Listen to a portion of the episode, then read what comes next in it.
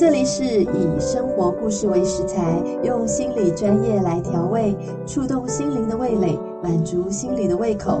欢迎大家收听《心灵元气厨房》，我是大家的好朋友卜时光智商心理师，目前也是暖心全人智商中心的所长。我们今天呢，要来谈一谈念头里常见的重重危机，这是什么意思啊？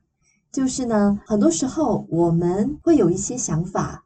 但是在想法里面呢，我们会发现某些念头呢，还夹杂着一些非常负向的思维。很多时候呢，有人自己会发现，诶，我怎么在想事情的时候，总是这么的负向思考，这么的逼自己呢，走到了一个这个死胡同，然后呢，就恶性循环起来了。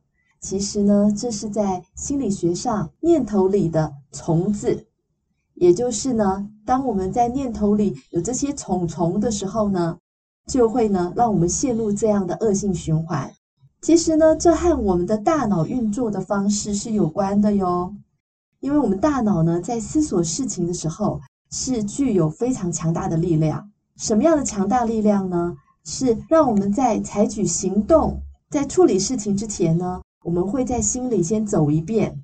因此呢，我们才会有计划，或者是呢，有一些对这些人事物的一些对应的想象。然而呢，一旦我们把对事情的想法和事实本身混淆了，就会出现很大的问题。这什么意思呢？就是你可能对这件事情有一个想法，但是事实真的是这样吗？就像呢，这个卡巴金博士曾经形容说，哈。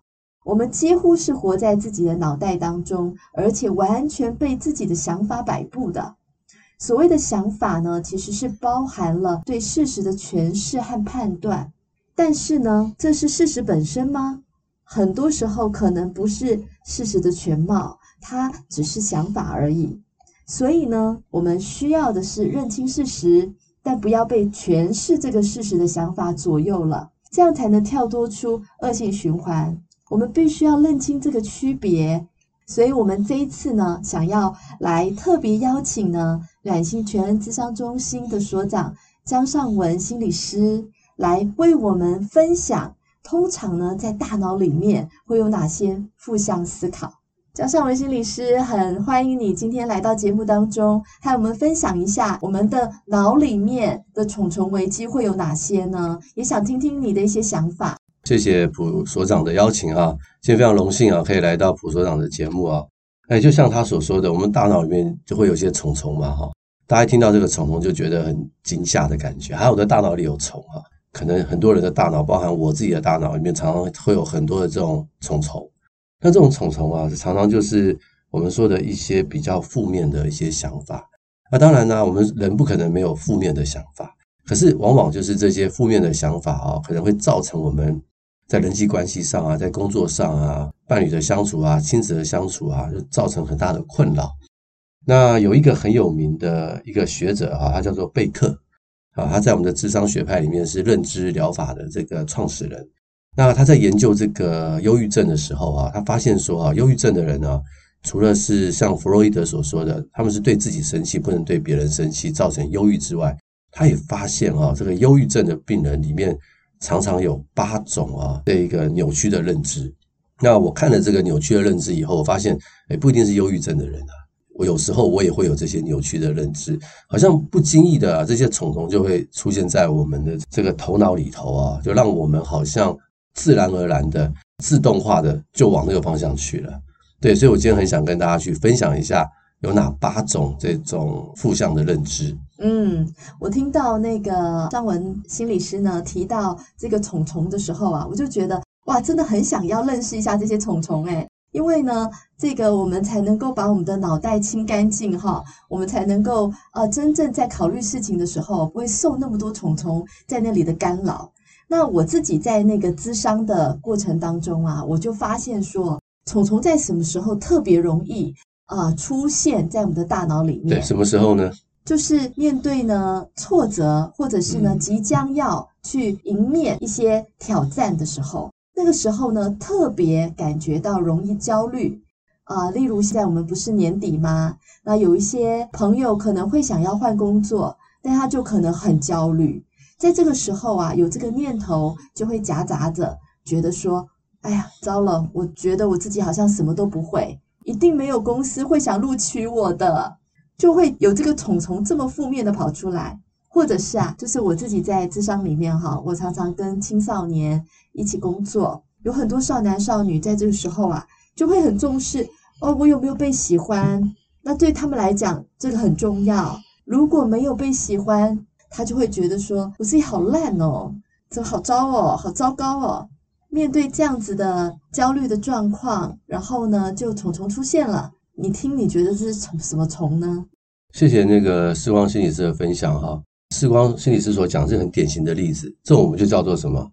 叫做二分法思考，就是呢非黑即白啊，非敌即友的一种很强烈的对立思考。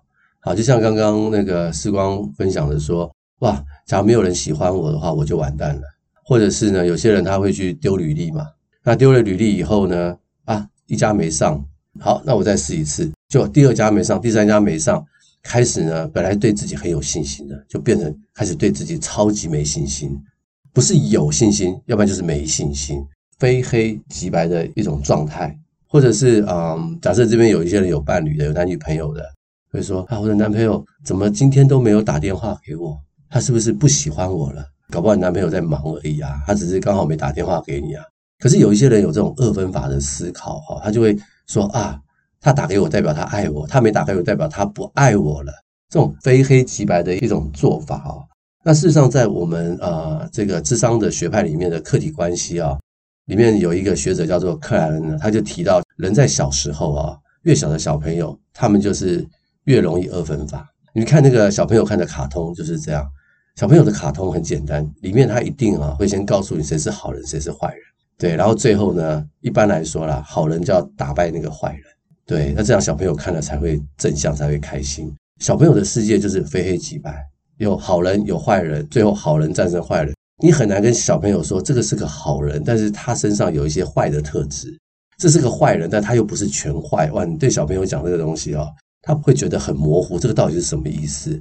所以这是小孩子的世界。但是当我们人越来越大的时候，假如我们很多时候我们的认知思考啊，还是常常用这种二分法去思考的话，其实我们就会在生活里面会碰到很多很多的困扰，那这种就是一种比较负向跟扭曲，会造成自己困扰的思考。那大家可以去思考一下，就是我在压力之下，我在挫折之下，我在不知道怎么办的之下，我会不会就容易把人二分法，把自己二分法，或把身边的事物去二分法？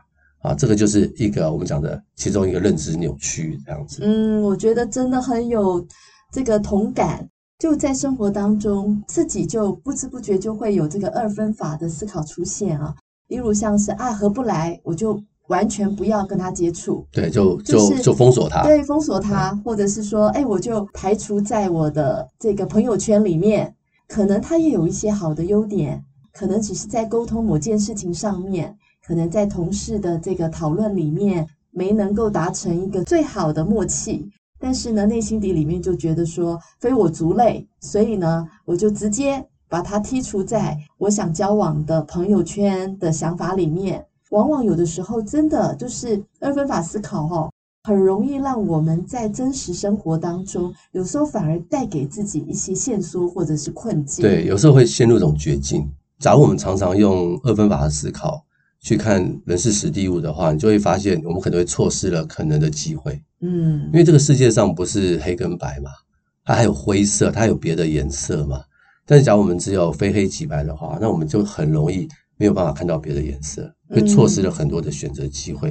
嗯、啊，不错不错，找到了第一个虫。那第二个虫是什么？嗯、第二个虫哈，我们叫做过度类化啊，这个太学术了。中文的成语就是以偏概全啦。我举个例子，就是说什么，假设今天有一个孩子啊，这个考试没考好。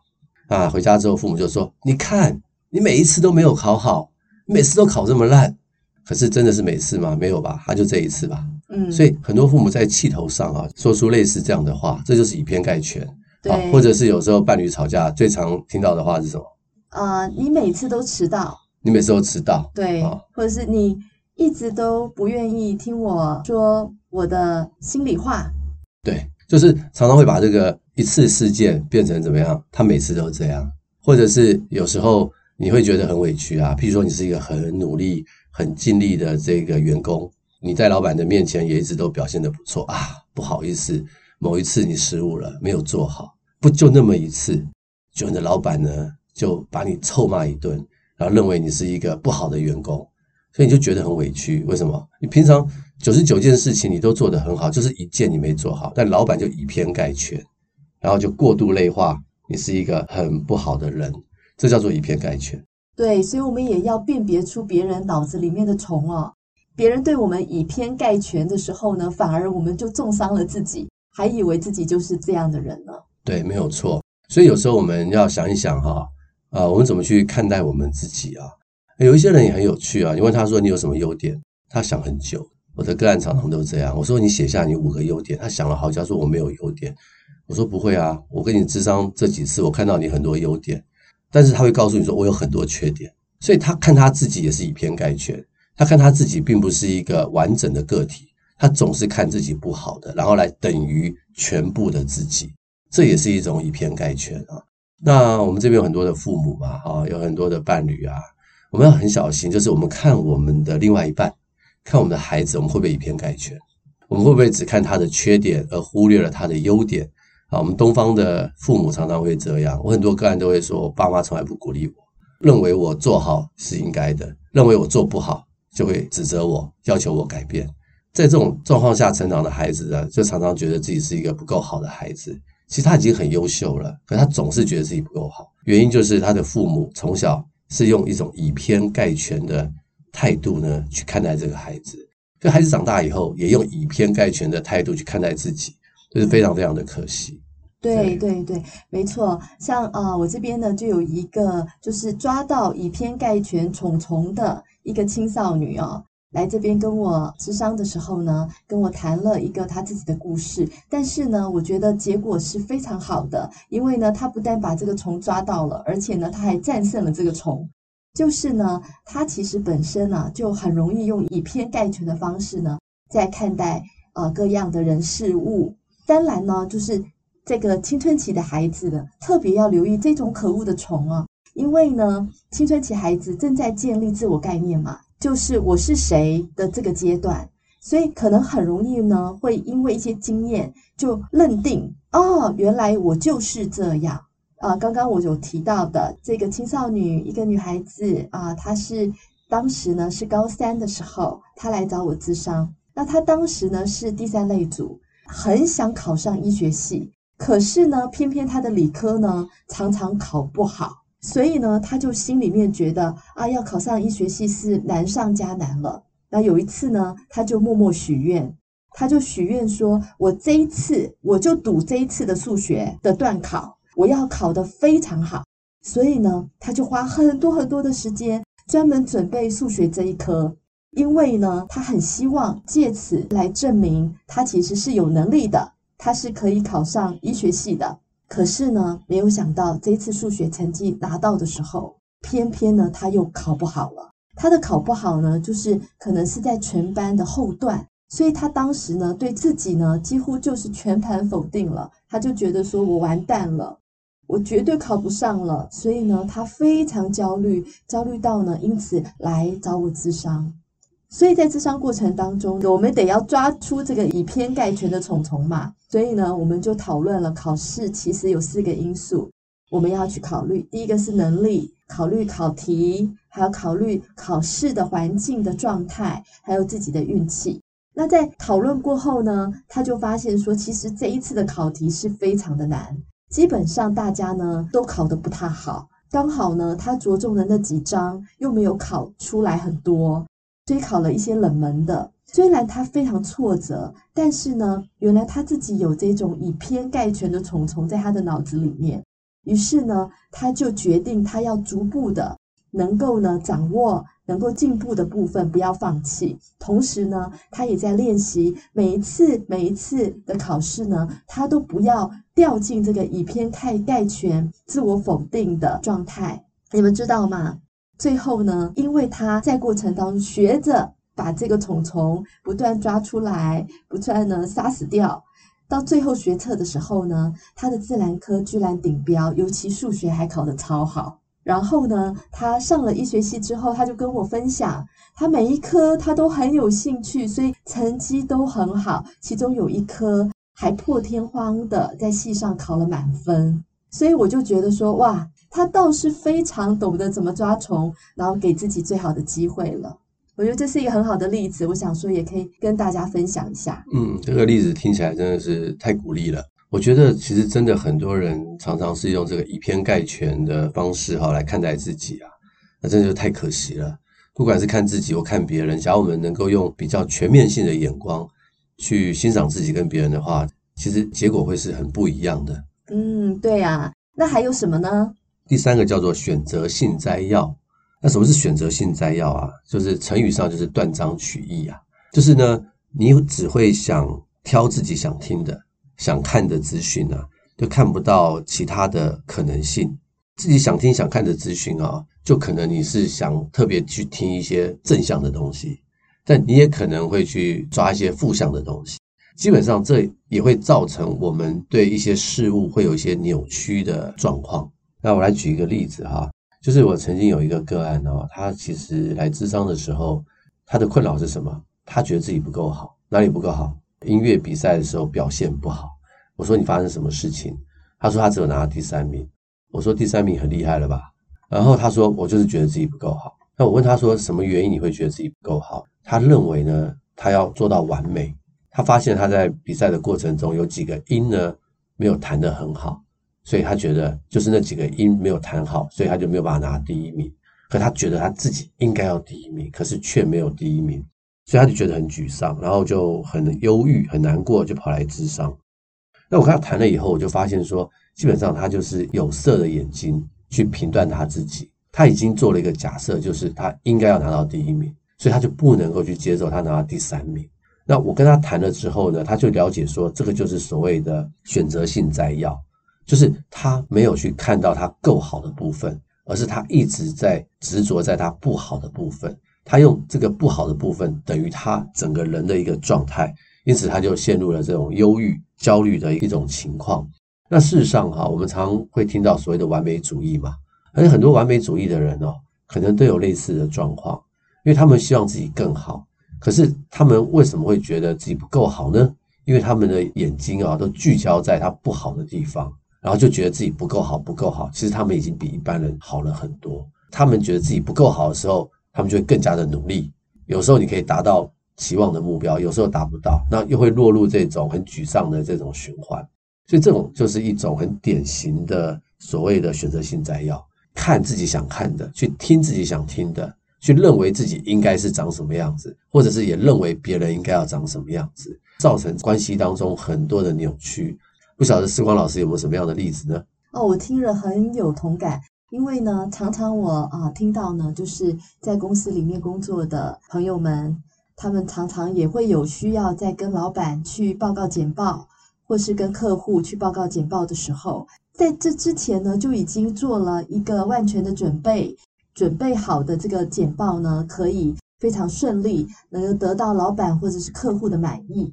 但是呢，在最后的时候，可能呢，老板或者是客户呢，提出了一个对于简报的疑问建议，比较是面值的方式的时候，往往啊，这个朋友就会觉得说，真是的，我好像没有准备好，或者是说觉得很糟糕，我觉得好像自己没有把这个简报报告得够好呢，让大家听完之后都是鼓掌叫好，自己感受呢就会很容易。整个简报好像呢都做得不好了，所以往往呢这个断章取义到取到这个后面的这个回馈的时候哈，没能够好好去思考，对方也有很仔细的听啊，才会提出这个疑问或者是建议。但是很多时候，当我们想法里面有这个虫虫的时候，就真的就只看见那个做不好，没做够。然后呢，没让别人满意的这个状况，它的现象呢，真的就是选择性摘要的状况就出现了。对，没有错。很谢谢时光老师的例子哈，这个在这个工作场域中常常听得到。好，就是很多时候我们在工作的职场里面会很在意老板的看法嘛，上司的看法嘛，哈，上司一个眼神就可以把你给杀死，这样子，好，就让你焦虑的不得了。其实，其实根本就没有那么夸张。很多时候是因为我们的选择性摘要，一直在担心我们担心的事情，就会造成这样的一个现象。对，你刚刚也说到一个啊、我也听到了一个想法里面的一个虫虫啊，就是哎，一个眼神，一个老板的眼神呢，就可以把自己杀死了，这挺夸大的吧？对，所以接下来呢，我们就会讲这个。夸大与贬低，那第四个这个虫虫就是夸大与贬低，就是我们会怎么样呢？会放大错误跟失败，或者是呢，把自己的成就啊、优点啊刻意的缩小。一般人是，哎呦哇，我做了很伟大的事情，可能有些人就会想让很多人知道，嗯啊，有些人呢的错误跟失败通常会怎么样？把它藏起来，不要让别人知道。但是这种认知上的扭曲，就是他会把这个错误特别的放大，然后。把优点呢刻意的缩小。那在我们华人的这个社会当中啊，常常讲究要谦虚嘛。我记得以前古代还会称自己的儿子叫犬子，有没有？对，怎么会把自己的孩子叫犬子？对，我们现在很难很难去理解这种事情啊。这应该是说，这是我的宝贝儿子，你看我的儿子多优秀啊！说这是我的犬子啊，他只会汪汪叫。而古代的人就是太过于压抑了。或是太过于贬低自己的这样的一种成就啊，或者是优点啊，特别用这种所谓的谦虚的方式去看待自己的人生啊，所以这样的谦虚到底好不好呢？思芳老师，你觉得呢？